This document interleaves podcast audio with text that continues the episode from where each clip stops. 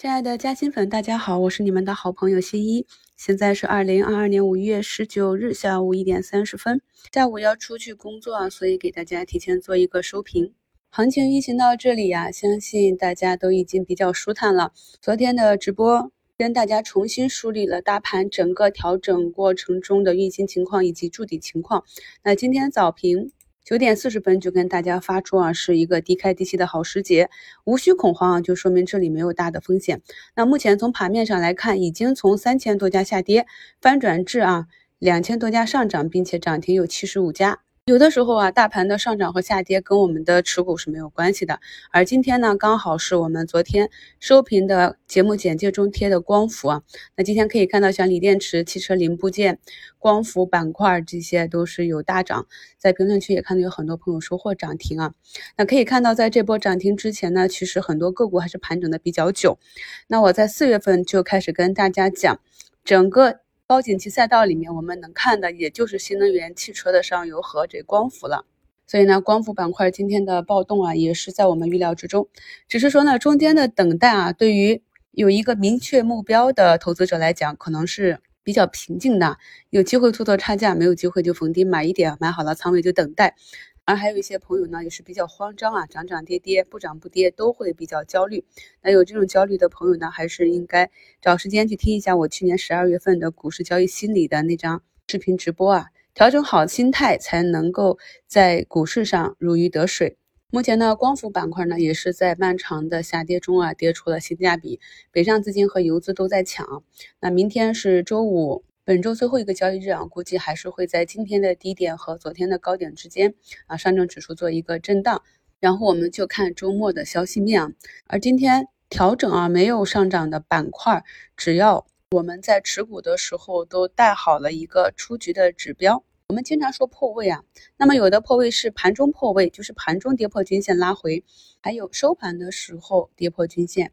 那有效破位呢，就是指三天没有收回均线，所以这也是根据大家不同的习惯去选择观察离场的一个指标。今天的风能表现也是不错啊。那么整体来讲，市场上很多板块的估值都是跌的比较低了。那我们去把仓位短期挪向哪一个板块呢？还是要对市场上大资金进行一个跟随。那昨天做了一个预告之后，我们今天开盘就可以看到，像光伏的这三大块，通威股份、隆基绿电啊、阳光电源啊，从早盘开始呢，都表示的非常的强劲。那我也跟大家讲过口诀啊，那当大盘大跌的时候，我们看好的目标啊，要去买高开还是低开的呢？那当大盘大涨的时候，我们看好的目标要去买高开还是低开的呢？这些都是在节目中讲过很多次啊。那么刚刚在评论中，我也是转到动态里给大家回复过。所以呢，咱们西米团学习营中有很多交易口诀，大家有时间呢也可以做做笔记，反复的去在整个看盘过程中验证一下这些口诀的适应程度以及胜率。昨天收评中跟大家贴的七月三十一日给大家做的光伏行业总结里，也可以看到，像中信博啊，目前是上涨了百分之十五。你去看一下它之前漫长的阴跌的这种路线，无论你在何时买入都是非常的痛苦。所以呢，像这种整个题材板块比较明晰的个股，我们最好是选择底部右侧出来之后呢，再择机去根据整体的情况买入。今天咱们小伙伴收获的涨停不少啊，像联红新科也是涨停啊。专享问答里还有好几个朋友近期在问，然后我们自己关注的上机数控这些啊，整个板块的平均涨幅也是有三四个点啊。非常熟悉的就是 HJT 电池，平时多去听新一给大家总结的听单里的这些公司企业和板块内容，当风向转过来的时候，就非常容易的去选择，在行情刚启动的时候呢。打入哪些板块？比如说，在前期给大家节目中贴图讲的，我一个朋友是长线拿着天顺风能啊，都已经腰斩又腰斩了。那么到底部的时候，我也是提示他说啊，到底部了可以加仓了。那么买过之后呢，就没有去管它，因为就是一点底仓，一直到今天上午十点五十左右啊，大金重工去冲板的时候呢，这时天顺风能仅上涨四个多点啊，这时再加一笔。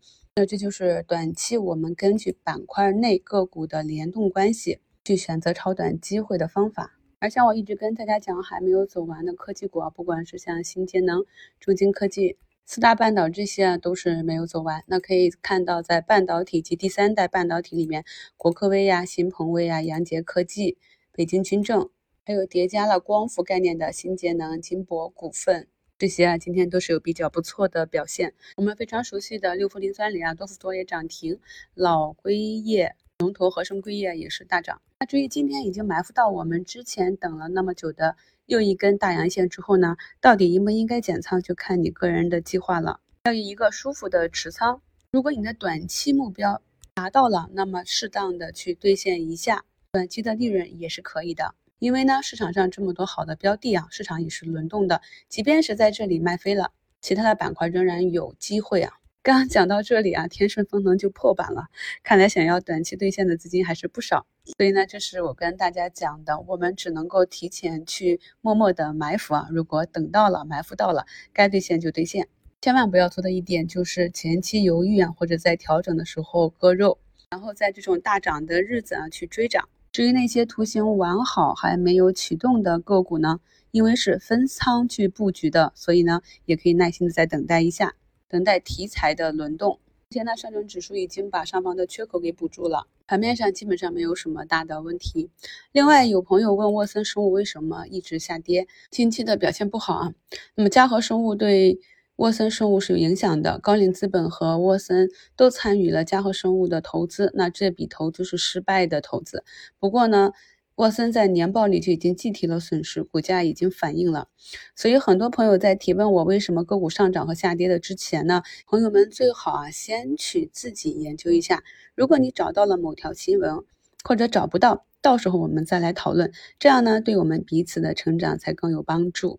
所以呢，不要只花费时间盯着股价的波动，要持续跟踪我们研究和持股的标的的最新情况。只有做到这一点啊，我们才能够知道啊，当下市场你持有的个股在上涨和下跌的时候，你是应该继续持有或者兑现，还是应该先出来躲避风险或者择机低吸。今天早上低吸的仓位啊，基本上都是有一定收益的。